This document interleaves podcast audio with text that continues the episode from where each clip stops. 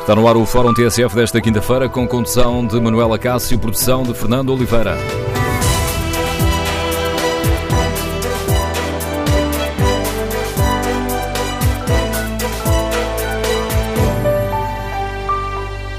Bom dia. No Fórum TSF de hoje queremos ouvir a sua opinião sobre a proposta do Governo para pôr fim à desigualdade salarial entre homens e mulheres. O Governo faz bem em avançar com uma proposta de lei para resolver este problema? E queremos ouvir também o seu testemunho concreto. Este é um problema de facto grave nas empresas ou, na prática, as mulheres não sentem essa discriminação no emprego? Queremos ouvir a sua opinião. Número de telefone do Fórum 808-202-173. 808-202-173. 173. E quanto a esta proposta do Governo, que a TSF hoje eh, lhe deu notícia, é uma proposta que vai avançar de forma faseada, por isso queremos ouvir a sua opinião. Faz sentido que as empresas com mais de 250 trabalhadores tenham um prazo de dois anos para corrigir os casos de desigualdade?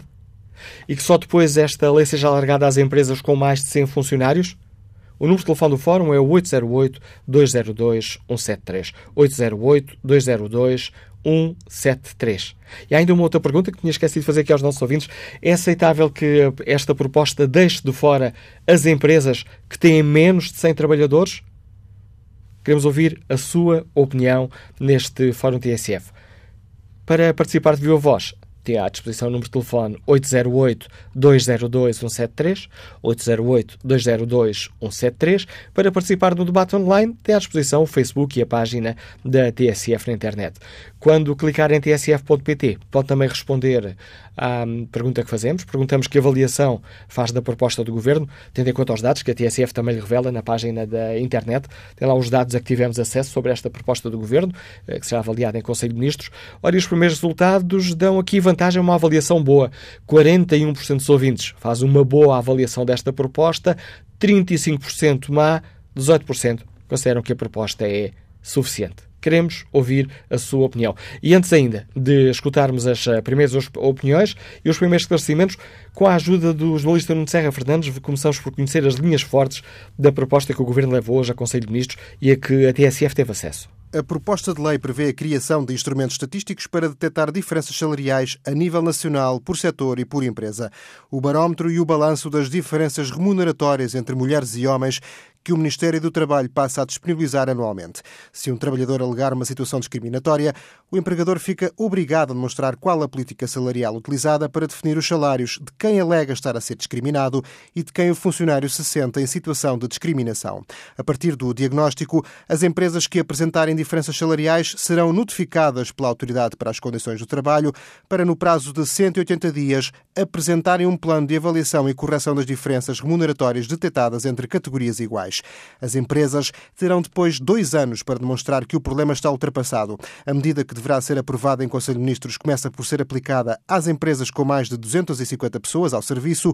Dois anos depois, as novas regras serão alargadas às empresas com mais de uma centena de funcionários. Fica por saber quando será aplicada às empresas com menos de 100 trabalhadores. Ora, são estes uh, os dados a que a TSF teve acesso da proposta que será avaliada em Conselho de Ministros. É sobre esta proposta que queremos ouvir a sua opinião e para nos ajudar a perceber melhor a intenção do Governo, temos em direto o uh, Secretário de Estado uh, do Emprego, Miguel Cabrita. Bom dia, Sr. Secretário de Estado, bem-vindo a este Fórum TSF. Gostava que me começasse a explicar aos nossos ouvintes porque é que o Governo decidiu avançar com uma aplicação faseada desta lei para acabar com a desigualdade salarial salarial entre homens e mulheres?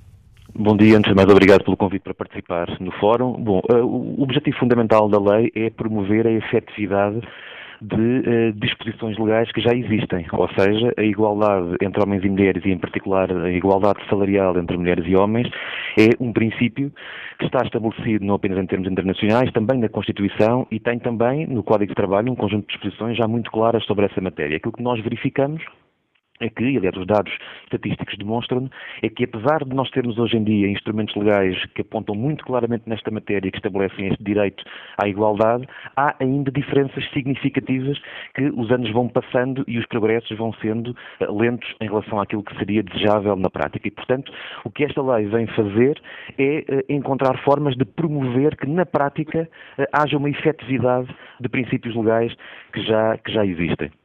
Ou seja, a ideia é que aquele, aquela frase do trabalho igual, para trabalho igual, salário igual, não seja apenas um chavão vazio. Exatamente, que venha a ser cada vez mais efetiva na prática das empresas. Para isso, o que é que vai acontecer? Em primeiro lugar, o Governo compromete a proporcionar maior informação à sociedade portuguesa. Já em 2018 começará a ser publicado anualmente um barómetro nacional e setor a setor eh, das desigualdades salariais entre homens e mulheres e a partir de 2019 estaremos em condições de proporcionar a cada empresa informação sobre a sua própria situação desse ponto de vista. Primeiro, como referiu, as empresas com 250 trabalhadores, depois, passados dois anos, as empresas com 100 trabalhadores. Atenção que isto não significa que uh, o princípio da igualdade salarial não se aplica a todas as empresas. O que nós dizemos é que, do ponto de vista dos instrumentos que temos condições para proporcionar às próprias empresas, uh, tem que ser faseado, porque, como sabe, temos muitos, muitos milhares de empresas em Portugal e, portanto, vamos fazer este trabalho de ajudar as próprias empresas de maneira, eh, de maneira eh, faseada. É importante dizer que este trabalho peço, de informação... Peço desculpa, próprias... peço desculpa por interromper, mas não percebi, uh, uh, fiquei aqui com uma dúvida e se eu tenho uma dúvida, eventualmente sim, alguns sim. dos nossos ouvintes têm também essa dúvida. Ora, as empresas saberão uh, que há uma desigualdade salarial, que pagam mais a homens e mais a mulheres mas muitas vezes podem não ter essa consciência porque poderão não fazer a análise salarial nessa perspectiva, ou seja, é diferente quando pode haver uma percepção, ou até não existir essa percepção, é diferente quando, e eu queria sublinhar esta, esta, esta questão, isto não vai trazer nenhum trabalho adicional às empresas, aquilo que vai ser utilizado são os dados que as empresas já fornecem anualmente ao Estado no chamado relatório único, eh, esses dados vão ser tratados e vão ser devolvidos às empresas, tendo em conta este ângulo da, da, desigualdade salarial. Isto vai permitir às empresas, independentemente da percepção, não quer dizer que uma ou outra não possa ter feito esse trabalho de casa, digamos assim, mas vai permitir às empresas terem de maneira muito mais transversal, como digo, primeiro as que têm mais de 250 trabalhadores, depois as que têm mais de 100 trabalhadores, permitir ter um dado, um tratamento estatístico feito pelo próprio Estado, a partir dos dados que foram fornecidos pelas empresas, e por isso vai ser um instrumento para que uh, haja uma maior consciencialização, não apenas transversal, através do barómetro que referi, mas em cada empresa. E porquê, voltando à questão inicial, e porquê este, este prazo de aplicação? Para as grandes empresas, empresas que têm mais de 250 trabalhadores, terão dois meses para, de facto, dois anos, perdão, dois anos para, eh, de facto, começarem a, a, a respeitar a lei? O que se vai pedir às empresas é, ou seja, esta informação que é produzida vai ficar naturalmente disponível eh, para cada empresa, mas permitirá também à Autoridade para as Condições de Trabalho trabalho, sinalizar uh, as empresas ditas de risco, porque pode haver diferenças salariais que não sejam discriminatórias, podem resultar uh, de várias situações e, portanto, não podemos partir do princípio de que por haver uma outra diferença, ela é discriminatória, mas as empresas que a ACT decidir que serão empresas de risco, serão chamadas a documentar e a provar que as diferenças observadas uh, têm a ver com critérios objetivos e, portanto, que se inserem numa política promotora da igualdade, eh, as empresas terão eh, algum tempo para fazer esta resposta e no caso em que for verificado, nos casos em que for verificado que de facto exigem, existem diferenças que não são justificáveis à luz de critérios objetivos, as empresas vão ter então esse tal plano corretivo que lhes vai dar algum tempo para se adaptarem, acabando com práticas discriminatórias que possam eventualmente existir. E como digo, eh, muitas vezes as empresas podem não ter consciência deste facto, porque nas negociações individuais, trabalhador a trabalhador, podem surgir diferenças salariais salariais. Agora o que estamos a fazer é observar se há algum padrão diferenciador dos salários entre homens e mulheres nas empresas que não obedeça aos critérios objetivos que a lei, que a lei já exige.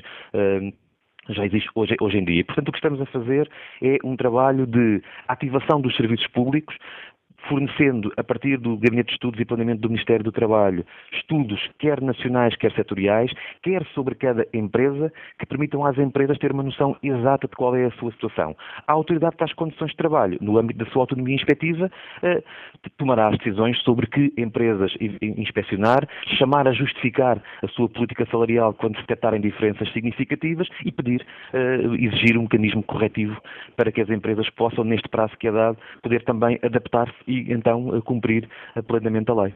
Então permita-me permita insistir nesta, nesta questão, porque hum, continuo sem perceber o porquê deste, deste dado.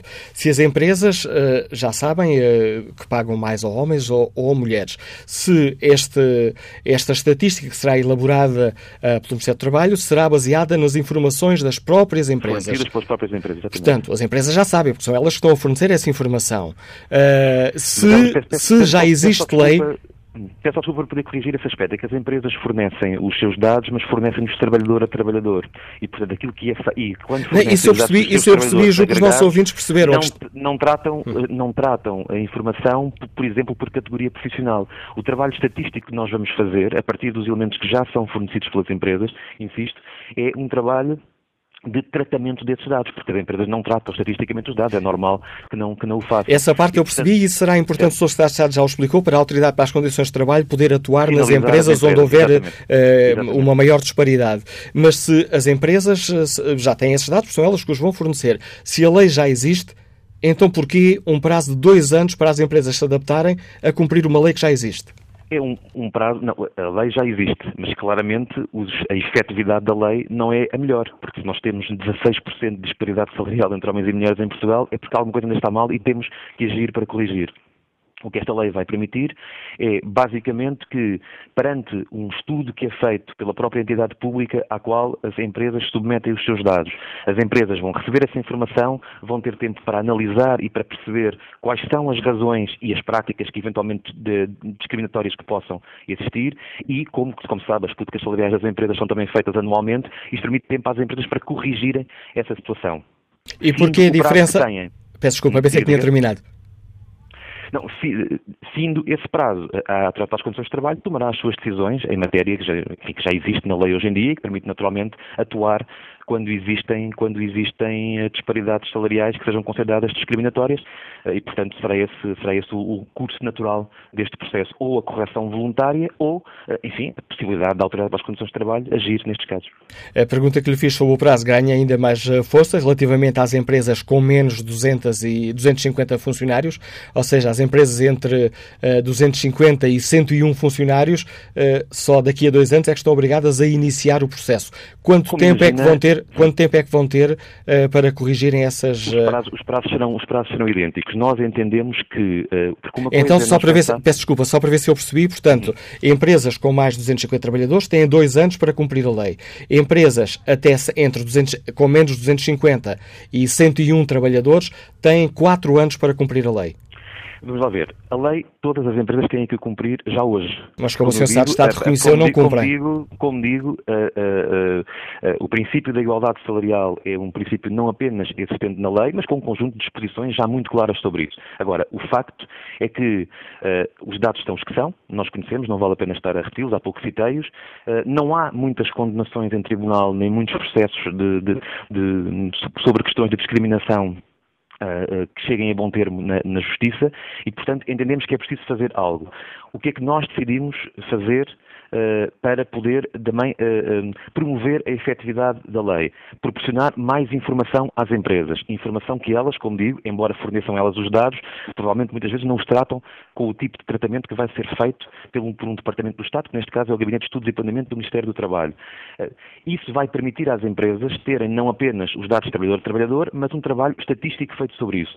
Não nos parece que, do mesmo modo que até aqui os dados são os que são, as práticas de discriminação eventualmente existem muitas vezes de maneira até não consciente, não faria sentido estar a obrigar empresas a quem o Estado também não está a fornecer este elemento adicional, uh, sujeitá-las a este tipo de procedimento. E, portanto, para todas, vamos ser claros, para todas as empresas, o princípio da igualdade salarial está na lei, existe, é para cumprir e uh, quer, quer a CIT, a Comissão para a Igualdade de Trabalho e no Emprego, quer a ACT, podem intervir em qualquer empresa por denúncia de trabalhador ou por outra qualquer situação que seja detectada. No âmbito desta lei, em que o Estado se está a comprometer a proporcionar à sociedade portuguesa e, em particular, a cada empresa, mais informação para as ajudar a detectar situações das quais elas próprias não podem estar, podem não estar conscientes, nestes casos, sim, há estes prazos. Agora, a lei é para cumprir.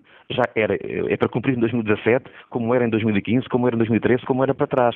Agora, se nós verificamos que os progressos são lentos, temos que ajudar também a que haja eh, uma maior efetividade. E é isto que esta lei vem fazer. Ou seja, sem correndo o risco de estar aqui a fazer uma pergunta quase populista, a forma correta seria a lei era para cumprir, mas não está a ser cumprida. A lei, a lei é para cumprir, todas as leis estão para cumprir naturalmente e numa matéria tão básica como é a igualdade entre homens e mulheres e também outra matéria tão básica que é a igualdade no trabalho, o mercado de trabalho é, é fundamental para a vida das pessoas, eh, portanto esta lei tem que ser para cumprir.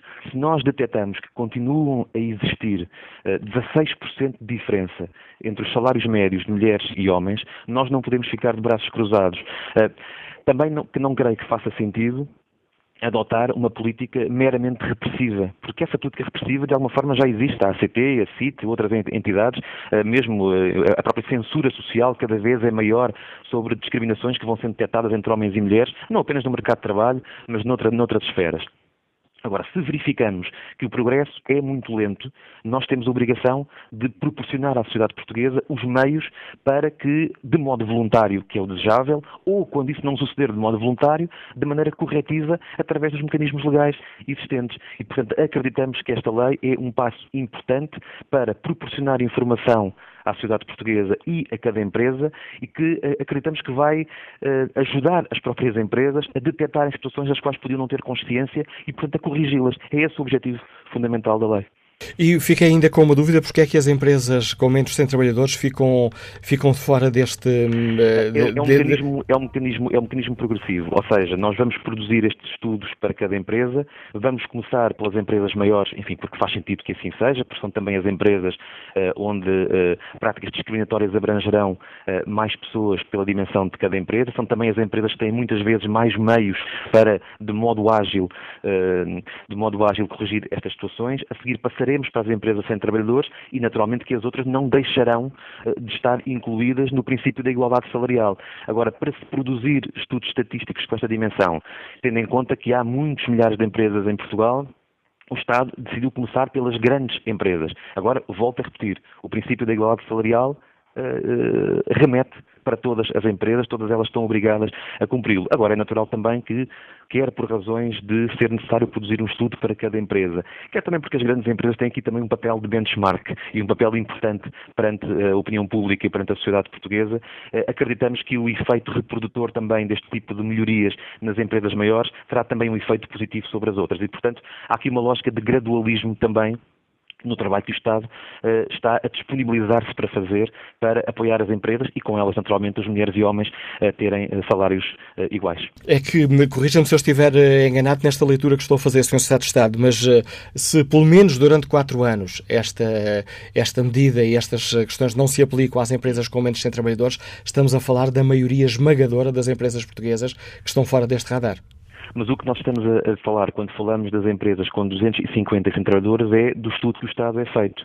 Ou seja, este balanço que o Estado está a proporcionar às empresas com os dados que elas próprias possuem, mas que, como, como disse há pouco e repito, naturalmente não tratam do ponto de vista estatístico, não, não, pelo menos a esmagadora maioria, não o fará. E, portanto, é disso que estamos a falar. Agora, volto a dizer, as possibilidades, por exemplo, reforçadas que existem na lei de pedir um parecer, a possibilidade de a Autoridade para as Condições de Trabalho uh, intervir sobre as empresas, ela não só já existe anteriormente na lei que temos hoje em dia, como sai reforçada com esta lei o que se passa em relação às empresas com 250 e 100 trabalhadores de modo gradual é que, aos poucos, o Estado vai começar a fornecer a estas empresas informação concreta sobre a sua situação, não apenas sobre o setor da atividade ou sobre o país em geral, mas sobre a prática de cada empresa, e isto funcionará como um mecanismo de pressão para que as empresas também mudem voluntariamente de política salarial, nos casos em que houver alguma mudança. Uh, a fazer. Porque a obrigação, repara, a obrigação de ter uma política uh, de salários igualitária e, portanto, baseada em critérios objetivos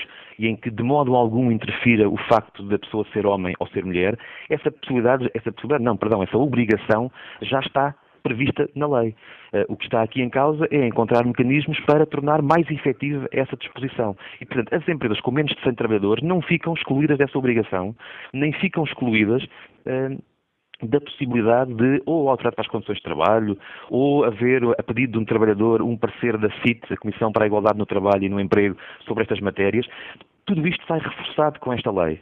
Aquilo que se passa para as empresas maiores é que o Estado está a disponibilizar e a garantir, aliás, que vai fazer estudos uh, estatísticos sobre a política, a política salarial de cada empresa para procurar detectar se existe ou não algum indício de discriminação a partir de disparidades salariais que sejam detectadas. E, portanto, isto é positivo para as empresas, porque, no fundo, sentem um pouco aqui, desculpa a expressão, a pressão do próprio Estado, está a sinalizar, de algum modo, um, sinalizar eventuais uh, diferenças salariais que a empresa é chamada a justificar e serve também para a própria Autoridade para as Condições de Trabalho ter melhores mecanismos de sinalização para poder, no âmbito da sua autonomia inspectiva, decidir desencadear processos inspectivos sobre empresas onde estas disparidades sejam maiores. Agora, Mas é exatamente com menos de 100 trabalhadores não estão dispensadas do cumprimento do princípio da igualdade salarial, nem em ideia isso seria aceitável.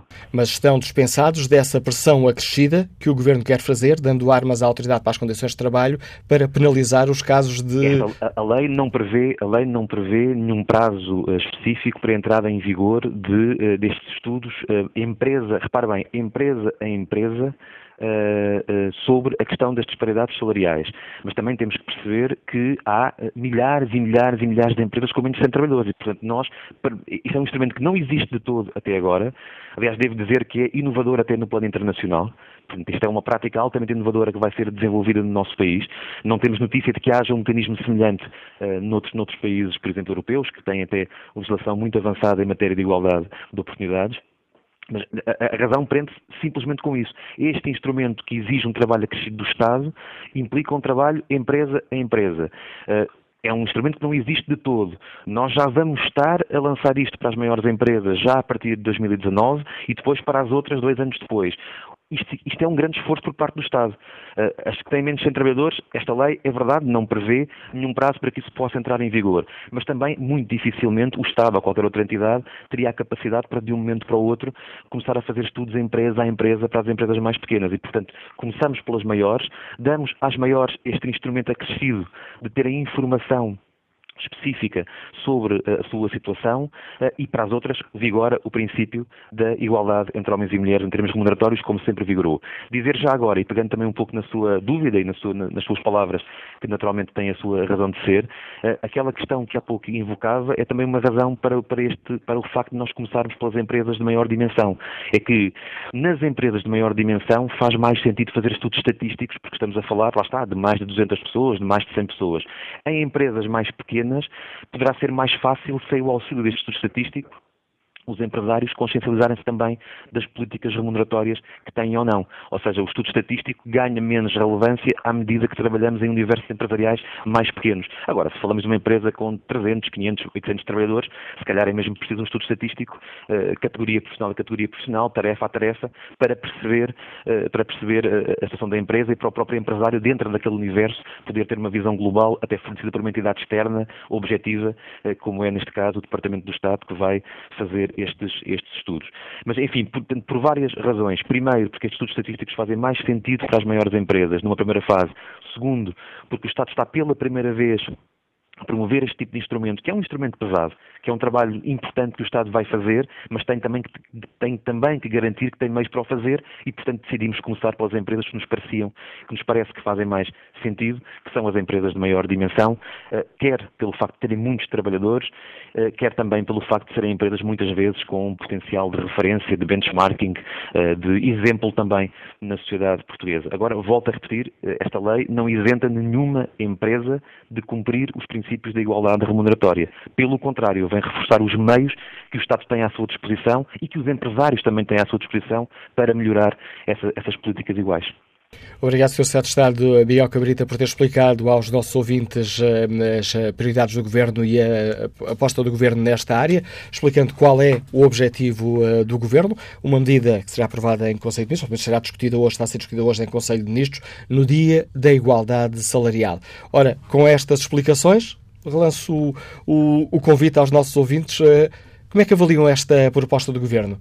É com estas medidas que conseguiremos, de facto, acabar com a desigualdade salarial em Portugal, fazendo cumprir a lei que existe, mas que não é cumprida, uma vez que os dados mostram que eh, há uma diferença de salários de 16,7%, ganham os homens mais do que as mulheres.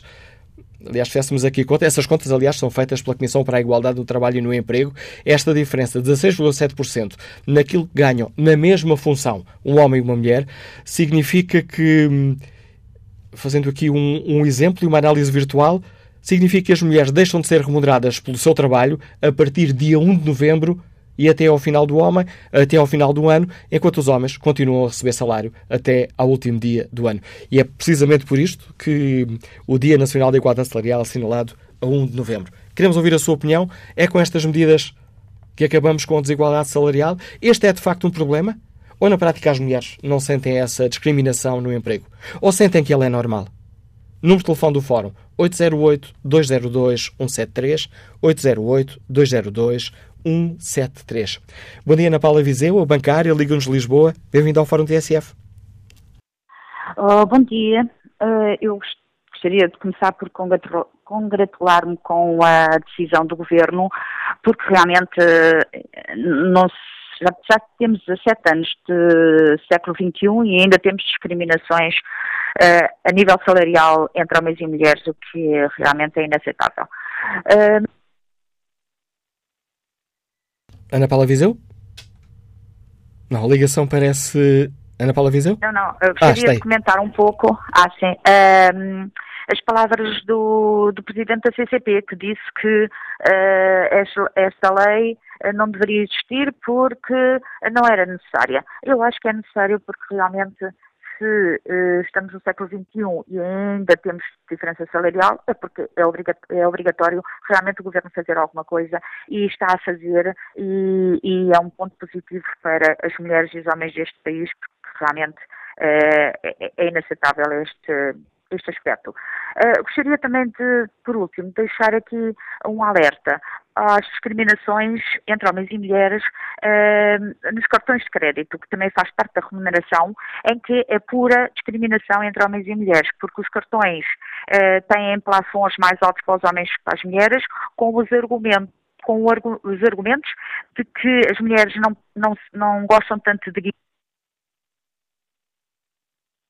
não, a ligação por telemóvel com a Ana Paula Viseu está mesmo, está mesmo aqui com cortes, mas ficou este hum, primeiro elogio esta a intenção do Governo, é avançar com medidas para reforçar o combate à desigualdade salarial. Olha aqui o debate online. Manuel Reider deixa-nos esta opinião.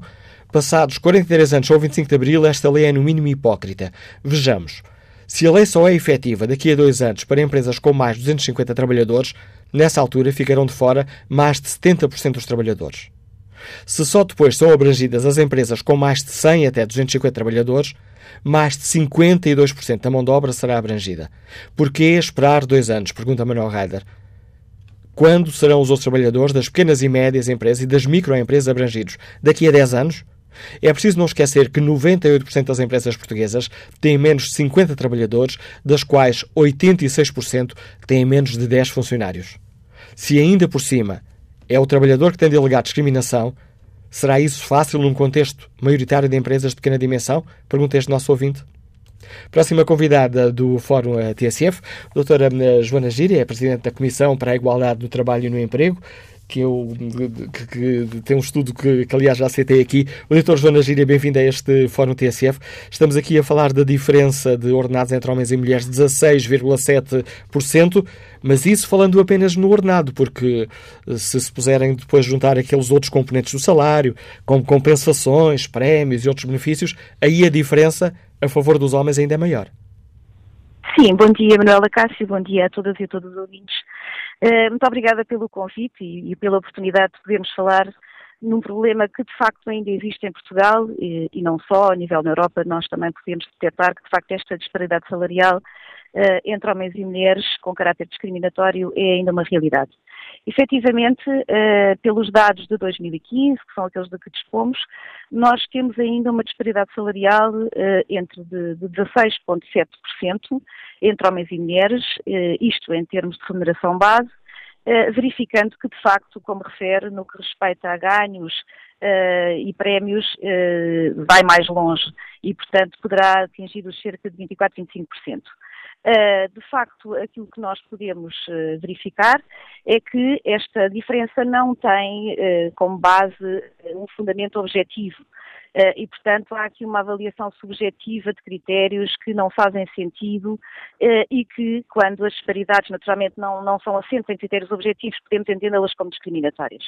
Uh, portanto, neste momento, e, e, assinalando o Dia da Igualdade Salarial, que foi ontem, dia 1 de novembro, aquilo que nós podemos verificar é que há, de facto, aqui ainda uh, 61 dias por ano, digamos, quase que dois meses, ou mesmo mais um pouco do que dois meses, uh, de diferença de remuneração e, portanto, também de quebra do poder de compra e de uh, capacidade económica das mulheres, que depois repercute noutros setores do mercado de trabalho e da própria vida privada e da disparidade entre mulheres e homens e da própria discriminação que nós ainda sentimos em Portugal nesta altura. E as mulheres sentem essa discriminação ou estão tão habituadas que acham que é natural e não vale a pena protestar? Não, as mulheres não estão, as mulheres de facto estão algo habituadas, mas e conhecem. Uh, não significa que por estarem uh, habituadas gostem, não é? E, portanto, têm ao seu dispor, uh, sempre que exista um fundamento para uh, apresentar uma queixa ou pedidos de informação à Comissão para a Igualdade no Trabalho e no Emprego, o poderem fazer. Evidentemente que uh, a queixa deve ser abordada no sentido de esclarecer acerca da situação em concreta e fazendo também uma referência ao trabalhador ou trabalhadoras em relação aos quais a pessoa se sente discriminada, porque só dessa maneira, só dessa forma, digamos, é é possível avaliar uh, em concreto uh, aquilo que está a passar com essa trabalhadora ou uh, com a própria empresa. De outra forma, naturalmente, não podendo avaliar objetivamente o que se passa, não será possível. E, portanto, deve haver sempre uma indicação nos termos da lei uh, nos termos de, de, de, uma queixa que seja apresentada, uh, fazendo, digamos, um figurino e explicando uh, em relação a que trabalhadores ou trabalhadoras a pessoa se sente discriminada. Eu estava a fazer-lhe esta pergunta, que imagino possa ter considerado um bocadinho tonta, mas estava a fazer essa pergunta porque temos muito poucas ouvintes inscritas no fórum, no fórum TSF de hoje. E é por isso que eu lhe pergunto se de facto as mulheres sentem que vale a pena protestar, vale a pena reivindicar, ou, ou sentem que não serve para nada. Não, as mulheres valem, sentem que vale a pena reivindicar e nós temos esses dados também na CIT, uh, através do número de pedidos de informação, uh, através do número de queixas que vão chegando e que fazem sentido, uh, fazem sentido explicando que de facto as pessoas estão interessadas na matéria e sentem que isso afeta a sua própria vida, como lhe digo, quer a nível profissional, eh, quer a nível de, de, enfim, de vida privada e de, de, poder económico, que depois, como lhe digo, eh, tem, obviamente, impacto em, toda, em toda a sua vida.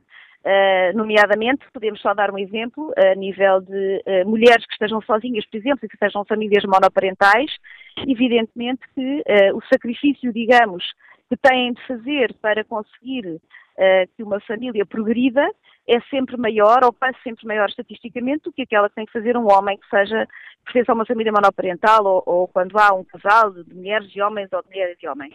E, portanto, nós sabemos, uh, através das perguntas que nos são feitas e sobre os esclarecimentos que prestamos, que de facto as mulheres têm essa noção Uh, precisamos é de uh, este instrumento, uh, por exemplo, que está agora o Governo, que, que, o Governo em princípio aprovará hoje em Conselho de Ministros, é mais um instrumento que dará força às trabalhadoras e aos trabalhadores que se sintam discriminados. E, portanto, digamos que a informação por si é importante, mas o complemento com outros instrumentos, designadamente esta lei, se vier a ser aprovada, espero que sim, é, digamos, uh, um, um, progresso na concretização de um princípio constitucionalmente consagrado e até a nível comunitário, como sabemos, e de convenções da OIT, uh, no que respeita à necessidade de, uh, a um trabalho igual, outro valor igual, corresponder um salário igual.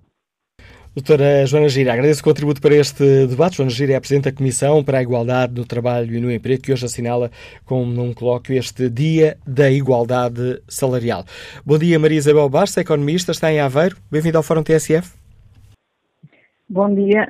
Hum, eu começo por, eh, por cumprimentar o Fórum e, e também o, o, o Dr. Manuel Acácio. Hum, hum, eu decidi ligar para aí porque sou uma sou uma mulher, sou uma cidadã portuguesa que fez carreira, tem feito carreira profissional no meio empresarial privado.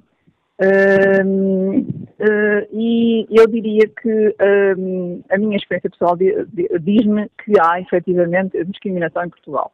Agora, eu gostava de distinguir entre um, o plano mais formal da legislação, que é sempre positivo e tem vindo a evoluir sempre no sentido positivo, uh, do plano prático. Uh, no, na, nas empresas, nas pequenas empresas, nas médias empresas e nas grandes empresas no nosso país. Que eu, nesse plano prático, há discriminação que não é assumida e às vezes nem sequer é pretendida pelas, pelas organizações, mas que, que, é praticada no dia a dia uh, contra as mulheres e, e de uma forma um, que às vezes é, é, é, é, cultural, quase. Portanto, digamos, muitas, uh, há muitos momentos onde a mulher tem que lutar muito mais, uh, digamos, gastar muito mais energia para conseguir às vezes coisas muito simples eh, que é suposto conseguir eh, dentro de, eh, da estrutura da empresa, às vezes mesmo com, com, com, com, outros colegas homens que, que, não, que nem sequer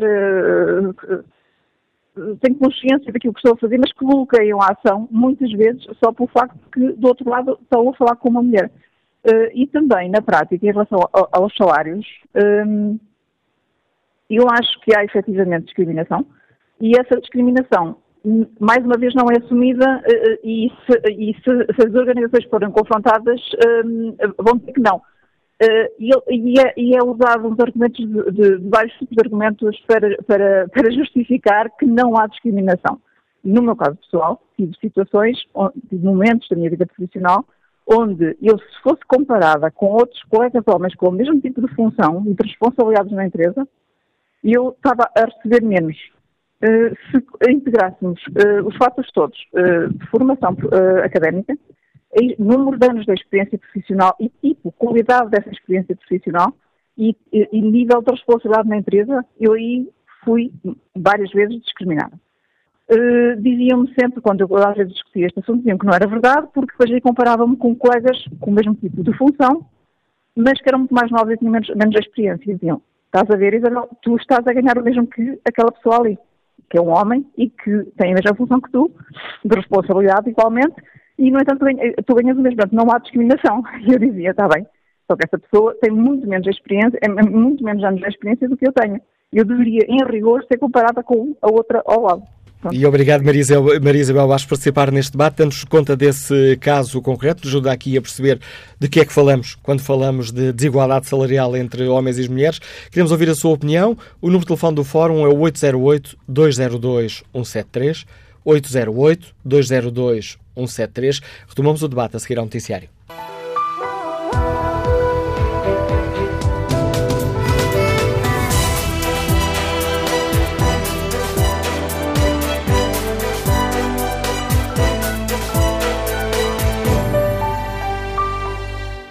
Neste Fórum TSF debatemos a questão da desigualdade salarial. O Governo aprova hoje em Conselho de Ministros uma proposta uh, para um, travar a desigualdade salarial entre homens e mulheres.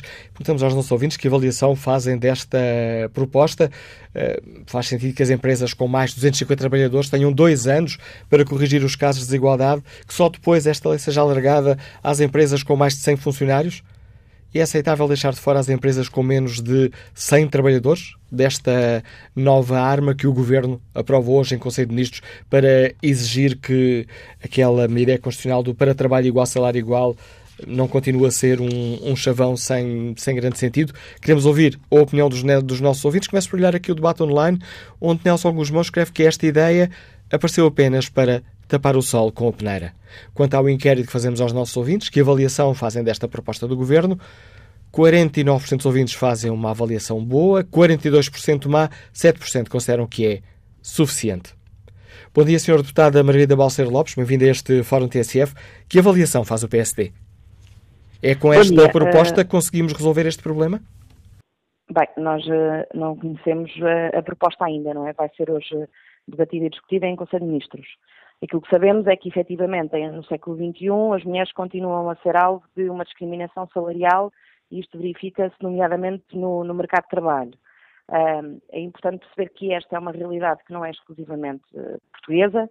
Um, temos tido, aliás, em Portugal algumas oscilações. Em, em 2014 tínhamos verificado uma, uma, redução da desigualdade, em 2015 depois verificou-se outro agravamento e os dados mais recentes, portanto, referentes a 2015, um, aquilo que apontam é que, sendo a média da União Europeia de 16,3%, em Portugal é 17,8%, e, portanto, é obviamente um problema uh, muito grave. Um, é importante também referir que o governo anterior uh, se empenhou bastante naquilo que foi o combate às desigualdades entre homens e mulheres. Eu recordo que foi feito pela primeira vez um estudo sobre as desigualdades salariais por ramo de atividade e foi, aliás, um, um relatório que depois foi levado à concertação social e, portanto, esta é, uh, desde há muitos anos, uma preocupação para o Partido Social Democrata. Uh, e já na oposição nós apresentámos muito, muito recentemente, este ano, um projeto de lei exatamente uh, tendo em conta aquilo que é a falta de transparência das, da política remuneratória na, nas empresas. Uh, o projeto de, de lei tentado, de alguma forma, parado uh, pelos, uh, pelos partidos uh, de esquerda na Comissão de Trabalho, percebemos agora porquê, porque efetivamente o Governo queria avançar ele próprio com uma, uma, proposta que nós, volto a dizer, não, não conhecemos e, portanto, só, de, só depois de, de lermos, naturalmente, é que iremos fazer o nosso juízo de valor. Mas olha que a notícia que está na página TSF da internet dava-lhe bons dados para perceber o que é que o Governo vai aprovar. Certo. Eh, eu aproveito para, para, para falar, porque há pouco referi que tínhamos um, um, projeto, um projeto de lei, eh, e eu julgo que haverá algumas semelhanças com aquilo que, que é a proposta eh, de lei que o Governo está, está, está a discutir. O PSD tinha defendido que nas médias e nas, nas grandes empresas, daí que até neste critério é, é bastante semelhante àquilo que, que será a proposta do, do, do Governo, uh, que o empregador devia disponibilizar sempre, sempre que fosse solicitado, seja por entidades públicas, seja naturalmente por entidades representativas dos trabalhadores, a, a informação um, não nominativa sobre aquilo que é o montante da retribuição, tanto na sua componente fixa como na sua componente variável, porque muitas das vezes aquilo que nós verificamos é que se, eh, se traduz naquilo que é uma discriminação indireta e, portanto, há uh, estruturas de retribuição muito complexas nestas empresas uh, e existe efetivamente uma falta de informação disponível naquilo que são os diversos níveis de retribuição das trabalhadoras e dos trabalhadores que executam um trabalho igual.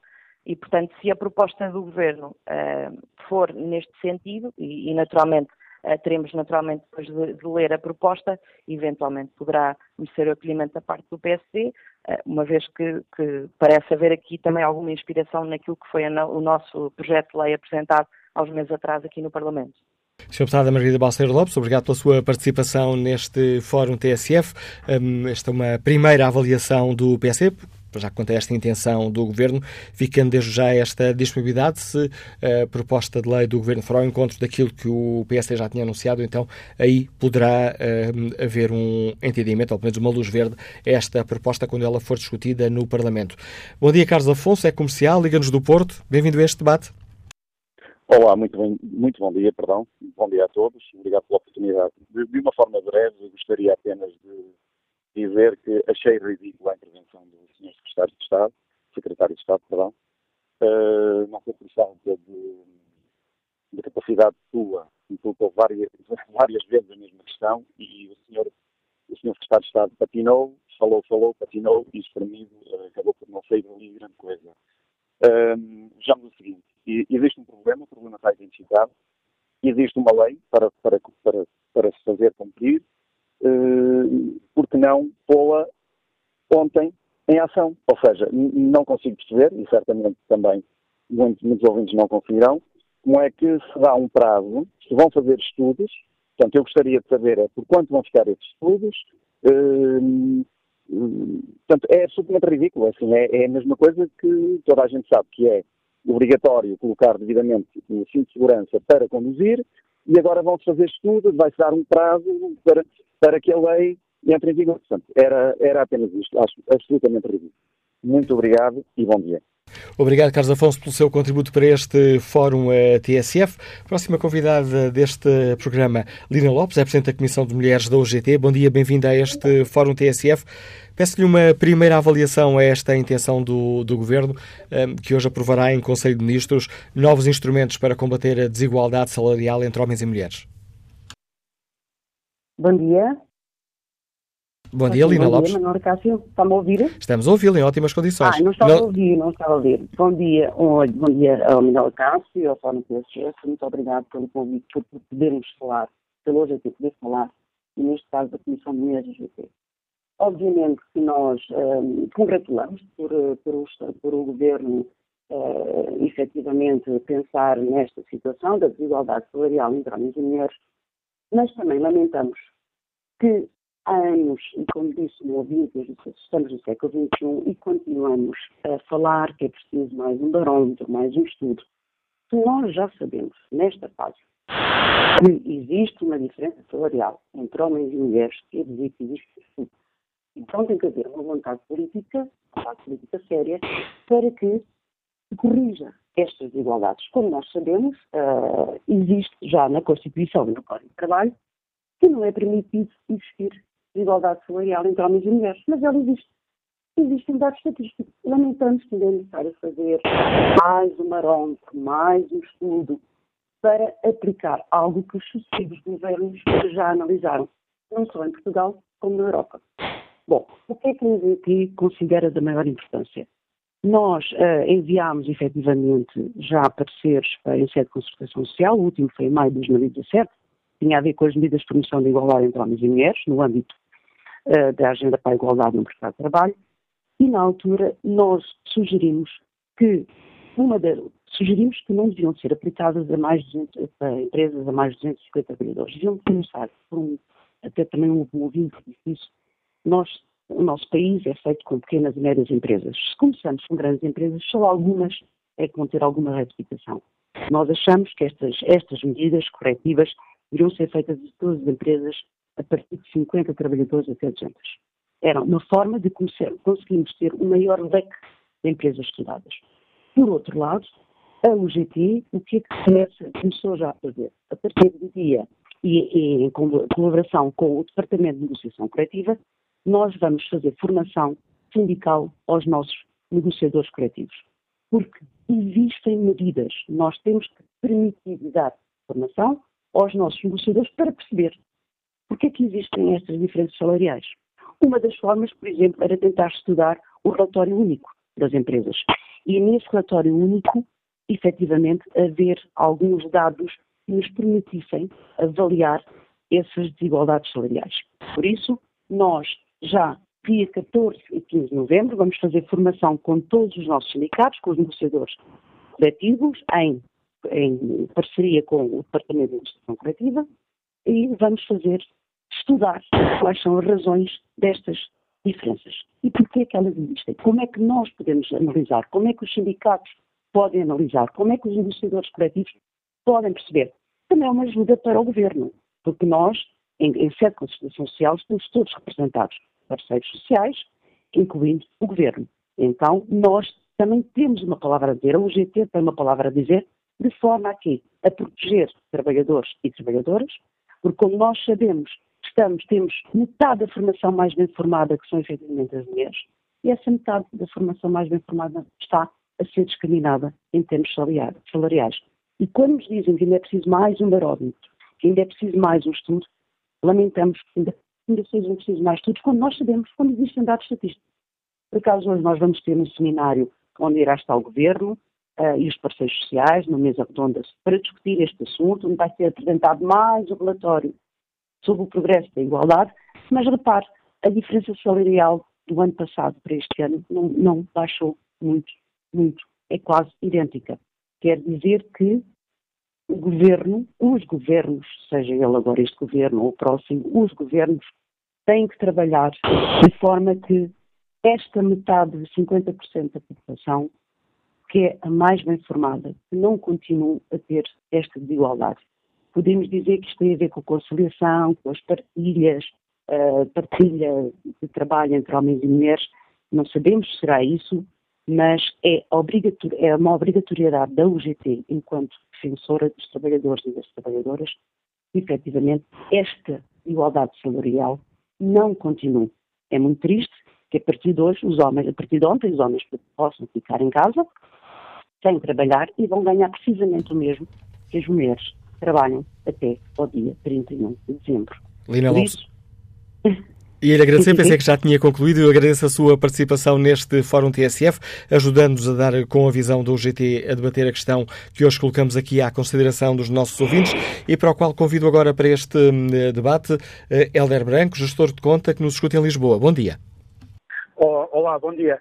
Um, quero agradecer a possibilidade de falar no vosso fórum e eu queria colocar uma questão. Uh, é claro que eu concordo com, a, com esta iniciativa, mas a questão que eu quero colocar é em que moldes é que ela se vai processar na realidade.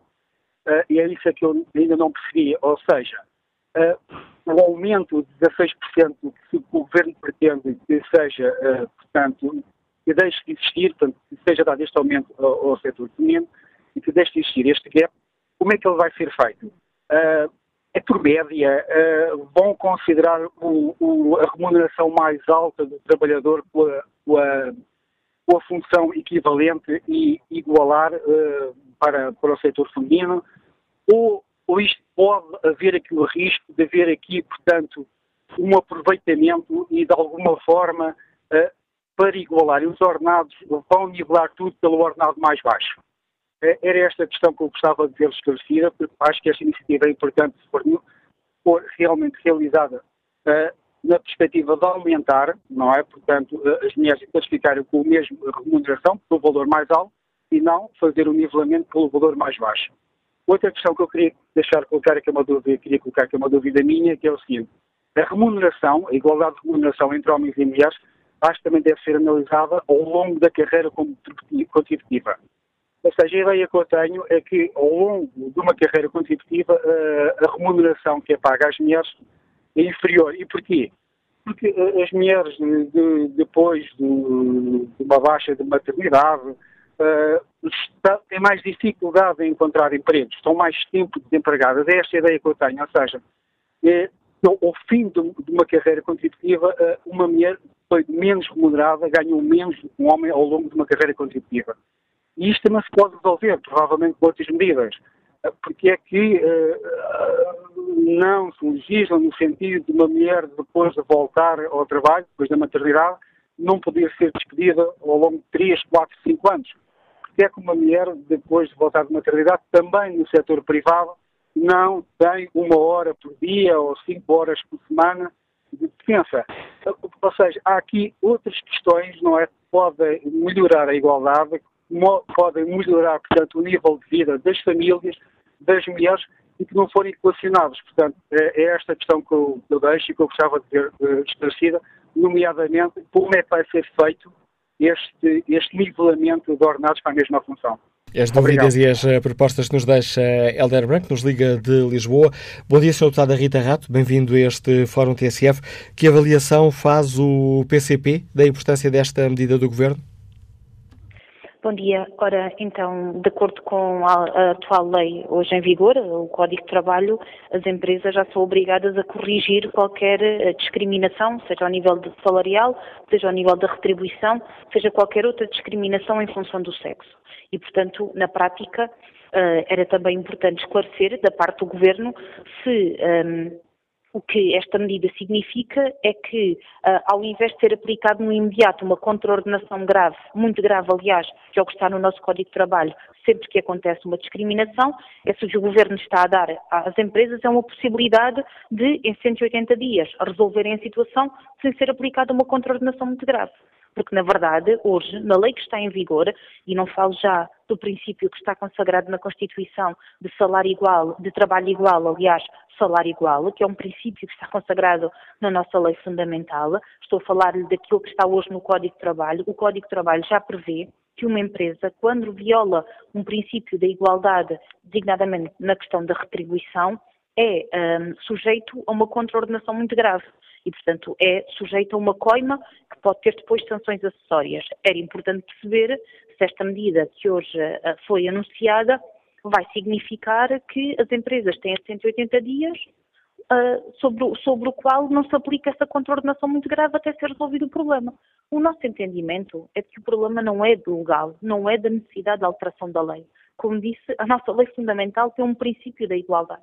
O, princípio, o principal problema, na nossa opinião, é, são as condições de fiscalização e de cumprimento da lei. A falta de inspectores da ACT, a falta de juristas da ACT, a falta de outros meios humanos da ACT que fazem com que, de facto, a lei exista no papel, mas não exista na vida dos trabalhadores e das trabalhadoras. E, portanto, na nossa opinião, o problema não é tanto de criar novas leis, é de dar mecanismos de intervenção à autoridade para as condições de trabalho para garantir o cumprimento da lei. Nós temos que ter a autoridade para as condições de trabalho a fiscalizar e a punir, e não a fazer pedagogia. O princípio deve ser o da fiscalização, da punição e da inspeção, e não a pedagogia às empresas. E, portanto, na nossa opinião, aliás, não é por acaso que as desigualdades e as disparidades salariais são cada vez maiores quanto maior é a qualificação das pessoas, porque de facto as discriminações não acontecem por acaso ou por desleixo ou por eh, distração por parte das empresas, é porque de facto as empresas pagam menos a quem faz o mesmo trabalho e portanto é uma opção errada na gestão dos, uh, da política interna da empresa. Portanto, na nossa opinião, mais do que uh, novos diplomas legais que na prática só confirmam aquilo que já está hoje no Código de Trabalho em vigor, e que neste caso em concreto até pode, de certa forma, afastar o que está no Código, o que é fundamental é garantir meios à Autoridade para as Condições de Trabalho, o PCP tem batido uh, nessa, nessa questão porque ela é determinante para garantir o cumprimento da lei. Porque se formos ler o, relatório de atividades da, da, Autoridade para as Condições de Trabalho, percebemos que, um, ao nível da inspeção da ACT sobre estas matérias, uh, são ainda muito reduzidas e muito limitadas aquilo que pode acontecer face à realidade que nós conhecemos, que são de múltiplas discriminações. E, portanto, na nossa opinião, uh, mais importante do que dar 180 dias em vez de aplicar no imediato uma contraordenação muito grave às empresas, na nossa opinião, o que é fundamental é garantir o cumprimento da lei e a sua eficácia. Sr. Deputada Rita Rato, obrigado uh, pela Obrigada. participação e capacidade de síntese, explicando aos nossos ouvintes que avaliação faz o Partido Comunista Português desta medida do Governo, uma avaliação crítica, como acabámos de escutar. Ora, e que avaliação faz o CDS-PP, Sr. Deputado António Carlos Monteiro? Bom dia. Antes de mais, muito bom dia, muito bom dia ao Fórum também. Uh, o que eu queria dizer é o seguinte, em relação àquilo que é o princípio da igualdade, uh, e aquilo que são os esforços que o Estado deve fazer para garantir uh, esse mesmo princípio, nós evidentemente estamos a favor e, portanto, aquilo que podemos dizer nesta fase em que não conhecemos uh, a proposta do Governo é que as medidas que sejam nesse mesmo sentido nós estamos genericamente de acordo. Agora, só depois de conhecermos efetivamente a proposta, e que neste momento não, não conhecemos, é que poderemos saber efetivamente o que é que vai acrescentar àquilo que já é o sistema atual e se uh, será suficientemente eficaz para alcançar os objetivos a que se propõe. Uh, a igualdade uh, entre homens e mulheres, no que diz em termos salariais, em relação ao exercício das mesmas funções, já está consagrada na lei, como, como conforme todas as pessoas sabem, Já, é, já a Autoridade para as Condições de Trabalho e mesmo os tribunais têm a possibilidade de uh, uh, fiscalizar aquilo que sejam eventuais incumprimentos e, portanto, estamos a falar de matérias que, do ponto de vista técnico, carecem de uma avaliação do conteúdo concreto para percebermos se vão alcançar esse mesmo objetivo. Uh, quanto ao princípio em geral, o CDS não, não pode estar mais de acordo uh, e, genericamente, consideramos que o esforço uh, que o Estado possa fazer no sentido de melhorar aquilo que é a fiscalização de eventuais situações que violam a lei, Uh, e de uh, melhorar aquilo que sejam as, as, uh, aquilo que é o tratamento igual para trabalho igual e, portanto, o vencimento igual para trabalho igual, obviamente que sendo no mais um princípio constitucional, um princípio do Código de Trabalho, que está consagrado também no Código de Trabalho, não veremos como é que se poderá discordar das boas intenções desta mesma legislação. Agora, quanto ao concreto, só depois de a conhecermos. Mas existindo e tendo em conta aquilo um, que disse a, deputada Rita Rato, do Partido Comunista Português, se já existe uma lei, o facto de o Governo estar agora aqui a produzir mais informação estatística não poderá ter esse efeito pernicioso de, na prática, contribuir é para as empresas poderem estar mais uns anos, pelo menos dois anos, sem cumprirem a lei?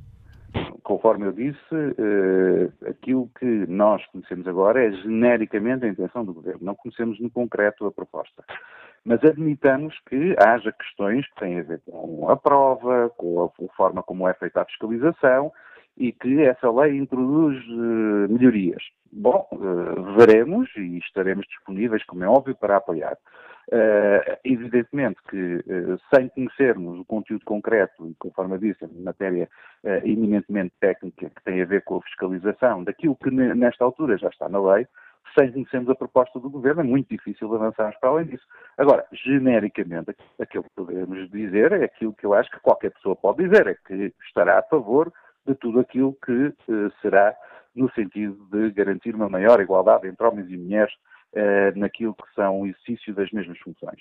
Obviamente que haveria sempre vantagens nestas matérias serem debatidas também em constatação social, de modo a que as empresas interiorizem aquilo que é importante fazer para melhorar uh, esta, esta, uh, aquilo que é a aplicação da lei, uh, até porque pode haver sugestões de, por parte dos parceiros sociais que sejam úteis para que esta, esta questão se, se aprofunde uh, de, outro, de outro modo. Nós, evidentemente, que nesta altura aquilo que sabemos ainda é muito pouco para podermos ir mais além do que dizer que genericamente a intenção parece-nos boa. agora, como é evidente, só olhando para, para a lei e para os detalhes é que poderemos ter uma posição mais definitiva sobre a matéria. E obrigado por essa primeira avaliação, esta proposta do Governo, feita pelo CDSPP e pela voz do deputado António Carlos Monteiro. Bom dia, Nuno Oliveira, é jurista, escuta-nos em Lisboa. Bem-vindo a este debate, Nuno Oliveira. Olá, bom dia. Uh, em primeiro lugar, Manela Cássio, eu queria dizer-vos o seguinte. Um, eu não sei se as senhoras não estão a participar por medo ou por receio, ou se realmente estão mais informadas do que aquilo que nós pensamos. Eu, por acaso, acho muito estranho esta nossa, este, o nosso poder político e esta ideia exacerbada que tem de, de desculpa a expressão, vomitar leis e é uma forma, de certa forma, de tapar os olhos àquilo que realmente é importante, porque, e acho que já houve discussões dessas em fóruns anteriores na própria TSF, o grande problema aqui é a entidade fiscalizadora que não tem condições para realmente fazer aquilo que devia ser feito. Porque neste país há uma grande vontade de fazer leis para tudo e mais alguma coisa, e depois já discutimos isso também em fóruns anteriores. As leis acabam muitas das vezes por ser eh, papel morto, digamos assim. Portanto, aquilo que eu acho que é importante, e essa senhora do PCP falou bem, nem todos os políticos são maus em Portugal, ainda alguém que tem algumas ideias, uh, realmente o que, é, o que, é, preciso é aplicar a lei fundamental e aplicar a código lei, o Código de Trabalho. Porque tanto uma como outra já, já estabelecem exatamente essa igualdade entre cidadãos, sejam mulheres, sejam homens, sejam pessoas com deficiência. Portanto, aquilo que está aqui em causa é realmente munir a, a, a Autoridade para as Condições de Trabalho de condições suficientes e meios humanos para realmente fazerem uma fiscalização efetiva. Portanto, não vamos andar aqui a tapar o sol com a peneira, porque isto é uma forma do governo distrair as pessoas e dizer, e as senhoras ficarem de certa forma contentes, informem-se, vejam a substância das coisas e vejam como é que as coisas funcionam na realidade em Portugal. Porque aquilo que se vai passar é que isto vai ser mais uma lei, mais uns estudos, mais umas verbas que vão ser gastas e vai ficar tudo na mesma se não dermos condições à, à Autoridade de Condições de Trabalho para realmente atuar. Isto, de certa forma, é uma benesse as empresas grandes que vão, de certa forma, eh, andar eh, e, ter a continuidade daquilo que têm feito, ou seja, não aplicarem a lei que realmente existe e que devia ser aplicada já há muitos anos. Muito obrigado, Manela Cássio. Bom dia, Fábio. Eu é que agradeço o seu contributo, Nuno Oliveira, testemunho deste, eh, a opinião deste jurista que nos liga de Lisboa. A próxima convidada do Fórum TSF é a coordenadora da Comissão de Igualdade entre Homens e Mulheres da CGTP Intersindical. Bom dia, Fátima Messias. Bem-vinda a este debate que hoje eh, aqui fazemos. E pegando um pouco nas, nas declarações deste, deste último participante aqui no debate, precisamos de mais estudos, de mais informação estatística para fazer cumprir a lei? Bom dia. Efetivamente, nós já temos a Constituição e a legislação que proíbe a discriminação. Eh, aliás, todas as várias formas de discriminação, incluindo a salarial. Eh, estas medidas poderão ser positivas, mas não, não passarão muito disso se de facto não houver os meios para as pôr em prática. E há uma matéria que as medidas do governo agora uh, acabam por não ter em conta, é que no combate às discriminações salariais existem eh, organizações que são essenciais neste processo e métodos de funcionar que são fundamentais. As organizações são os sindicatos, as organizações sindicais, porque são um, um dos lados do problema, para além do patronato e do governo, e a outra é o papel da negociação e da contratação coletiva. Ainda há poucos meses eh, tivemos conhecimento que no setor do calçado foi possível acabar com as discriminações indiretas que já existiam há bastantes anos. Ótimo, um bom resultado. Demorou anos, demorou anos até as associações patronais reconhecerem a existência de discriminações indiretas, mas foi possível, através de um processo persistente dos sindicatos da CGTP, ultrapassar esta discriminação. Portanto, o caminho tem muito que ser por aqui, para além, obviamente, políticas públicas que façam, eh, que, que contrariem estereótipos e, e outras matérias existentes na sociedade que conduzem as mulheres geralmente para profissões mais mal pagas e que também reduzam e eliminem as desigualdades salariais que ocorrem em mulheres com elevadas qualificações e que não são reconhecidas uh, salarialmente. Mas, sem contar com o papel da contratação coletiva, nós não ultrapassaremos os problemas existentes em Portugal, onde a discriminação já é ilegal há muitos anos. E que avaliação faz a GTP? Temos legislação suficiente, uh, se sendo aplicada, para, ehm, para anular este problema, para resolver este problema? Eh, nós temos, eh, temos legislação suficiente, podemos ter mais informações estatísticas, muito bem, devemos ter dados estatísticos desagregados por sexo e na maior parte dos casos não temos, nomeadamente na administração pública, pouco poucos são os dados nessa matéria, existem mais no setor privado, tem que haver mais transparência até nas políticas de remuneração nas empresas, mas o que assistimos é que a maior parte das empresas no setor privado cada vez privilegia mal, mais, erradamente, um, a individualização das relações de trabalho, os vínculos precários, que são fatores de agravamento da, da desigualdade salarial e precisamos da negociação coletiva e da contratação coletiva para erradicar este problema. Porque hoje nós já não temos profissões para mulheres mulheres e profissões para o homem, no, no, feminino ou no masculino. Nós não encontramos lado a lado, na maior parte dos casos, não encontramos trabalhadores e trabalhadoras, mulheres e homens, a fazerem idênticas tarefas com salários diferentes. Não é tanto por aí que passa a discriminação na realidade. Passa pelas situações de discriminação indireta, ou seja, pode haver até categorias profissionais distintas, funções podem ser distintas, níveis salariais distintos e existe uma discriminação indireta por causa do, do, valor do trabalho. E é a questão da igualdade salarial para trabalho igual ou de valor igual, é no valor igual que nós temos que investir. E a CGTP foi pioneira no nosso país e a nível da Europa, num projeto há uma década atrás, entre 2005 e 2009, foi o revalorizar o trabalho. Esse projeto, direcionado para o setor da restauração, juntamente com a Federação no setor e os sindicatos, uh, criou uma metodologia de avaliação do valor do trabalho exatamente para combater as discriminações indiretas. Então ponha-se em prática, então negocie-se e renegocie-se e haja abertura patronal para identificar as discriminações indiretas e combater o grande problema que é a discriminação salarial, que é ilegal em Portugal. Obrigado, uh, Fátima Messias, pelo contributo que trouxe a este fórum. A avaliação da coordenadora da Comissão de Igualdade entre Homens e Mulheres da CGTP Intersindical. Olha aqui o debate online. Começo por respeitar o inquérito que fazemos aos nossos ouvintes. Perguntamos que avaliação fazem da proposta do Governo, que a TSF lhes revelou logo pela manhã. Ora, 61% dos ouvintes fazem uma avaliação boa, 6% suficiente, 32% má.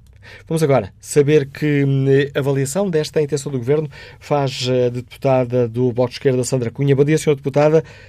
Bom Como é dia. é que o Bloco de Esquerda avalia esta hum, proposta do Governo, que estará uh, aprovada em Conselho de Ministros? Uh, avaliamos com, uh, na realidade, com expectativa, uh, mas com uma boa expectativa. consideramos que a desigualdade salarial é efetivamente um problema em Portugal, em Portugal e na Europa, eh, mas Portugal tem uma média eh, um pouco superior à média europeia de desigualdade eh, de retribuições entre homens e mulheres e, portanto, o princípio de trabalho, salário igual para trabalho igual, que está consagrado na Constituição da República Portuguesa e no Código de Trabalho, não está efetivamente a ser cumprido. Portanto, uh, consideramos que, uh, que, é uma boa iniciativa, uh, mas consideramos também, por aquilo que, que fomos sabendo, que a proposta do Governo se aplicará às empresas numa primeira fase, com, portanto, às grandes empresas com mais de 250 empregados e, posteriormente, às empresas com mais de, de 100 empregados e consideramos que, que portanto, que as regras uh, da transparência uh, e da publicitação das remunerações e de, de todos os, os, parâmetros que concorrem para a remuneração uh, devem ser aplicados a todas as empresas, incluindo as empresas com menos de 100 trabalhadores, porque se a desigualdade salarial existe numa empresa, numa grande empresa, também existirá numa pequena, não é por isso que ela desaparece, não são, por outro lado, e compreendendo as dificuldades que muitas vezes as, pequenas empresas podem ter, uh, essas dificuldades não podem mascarar uma desigualdade salarial e não podem, uh, sobretudo, justificar uma desigualdade salarial.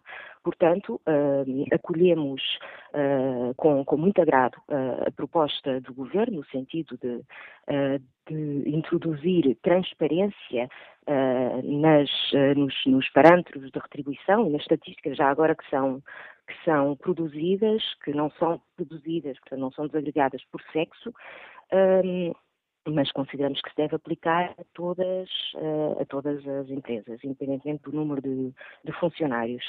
Uh, consideramos também que há aqui um outro problema uh, que vai além das diferenças remuneratórias nas mesmas categorias profissionais que existem, e toda a gente sabe que existem, mas que tem a ver com o facto de, quando se fala em, em promoções e quando se, quando se pensa na estrutura das empresas, as mulheres estarem sempre eh, nas bases e na, na, na, parte até meio da estrutura da empresa e uh, quando se chega aos cargos de chefia, aos cargos de poder de decisão, aos cargos de liderança, as mulheres começam a radiar.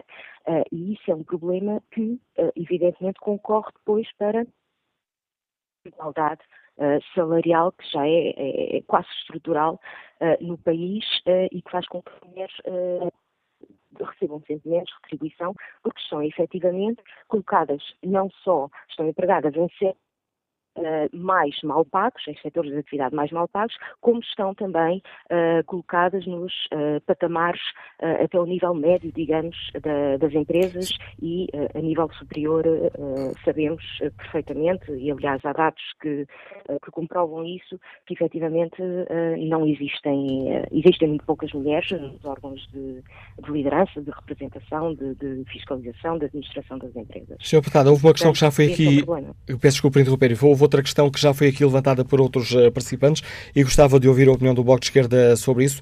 O Bloco não receia que, com esta nova legislação que será uh, aprovada hoje, na prática venha dar mais anos às empresas para não cumprirem a lei que, que já existe? Uh, sim, a, a proposta de lei fala em, portanto, no, na regularização das situações dos incumprimentos durante 180 dias, mas depois dá dois anos uh, para que uh, as empresas apresentem propostas e que, portanto, que apresentem um plano para eliminar essas desigualdades.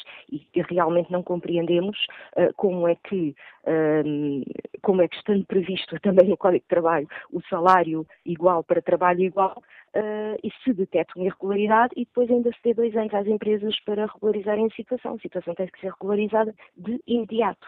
Portanto, uh, evidentemente, esta é uma das, eu ainda lá ia, mas esta é uma das, uh, das, das, das uh, propostas que aqui vêm apresentadas na, nesta proposta do Governo que, que não faz sentido, na nossa opinião. Obrigado, Sra. Deputada Sandra Cunha, por explicar aos nossos ouvintes que avaliação faz o Bloco de Esquerda desta medida do Governo. Bom dia, Sr. Deputado Elza Paz. Uh, uh, tem estudos, tem-se debruçado muito sobre estas uh, questões da desigualdade salarial e da desigualdade de género. Como é que o Partido Socialista avalia esta intenção do Governo? É um passo suficiente? Eh, bom dia, Manuel Otávio. Eu gostava de dizer que, por parte do Grupo Parlamentar do Partido Socialista, nós saudamos a proposta de lei do Governo para corrigir as desigualdades salariais, que são absolutamente inaceitáveis e incompreensíveis no momento de hoje, no momento num Estado de Direito, que pese embora tudo o que se tem feito ao nível dos avanços do Código de Trabalho, pese embora o princípio da igualdade está consignado na nossa Constituição, o que é certo é que estas desigualdades persistem. Por isso, saudamos a proposta do Governo, que foi feita por ocasião eh, do dia da desigualdade salarial, o dia 1 de novembro, o dia onde se assinala que, a partir de agora, as mulheres passarão a não ser remuneradas pelo seu trabalho, ou seja, nos 61 dias que restam para acabar o ano, as mulheres é como se as mulheres deixassem de ser remuneradas. Portanto, temos uma desigualdade salarial de 16,7, que diminuiu ligeiramente no último ano e, diminuiu também, dado o aumento do salário mínimo nacional, que, como sabemos, atinge mais as pessoas menos remuneradas, no caso das mulheres. Mas ainda assim, tudo o que tem vindo a ser feito e tem sido muito, tem sido insuficiente. E nesse sentido, esta... tentando apressar um pouco o seu raciocínio, Sr. Deputado, porque já estamos a correr aqui muito rapidamente para o fim do programa, esta proposta é suficiente ou, pelo contrário, como já acabámos de ouvir por parte de, de, de colegas deputadas de outros uh, partidos, uh, na prática, esta legislação do Governo pode ter o efeito nocivo de ser, permitam-me aqui a expressão, um, balão, um balão de oxigênio para as empresas que violam a lei? Não, não considero, antes pelo contrário. Acho que esta é uma medida urgente e necessária justamente para que se acelere o combate às desigualdades, porque pela legislação existente e por todo o trabalho de fiscalização que a ACT tem vindo a fazer.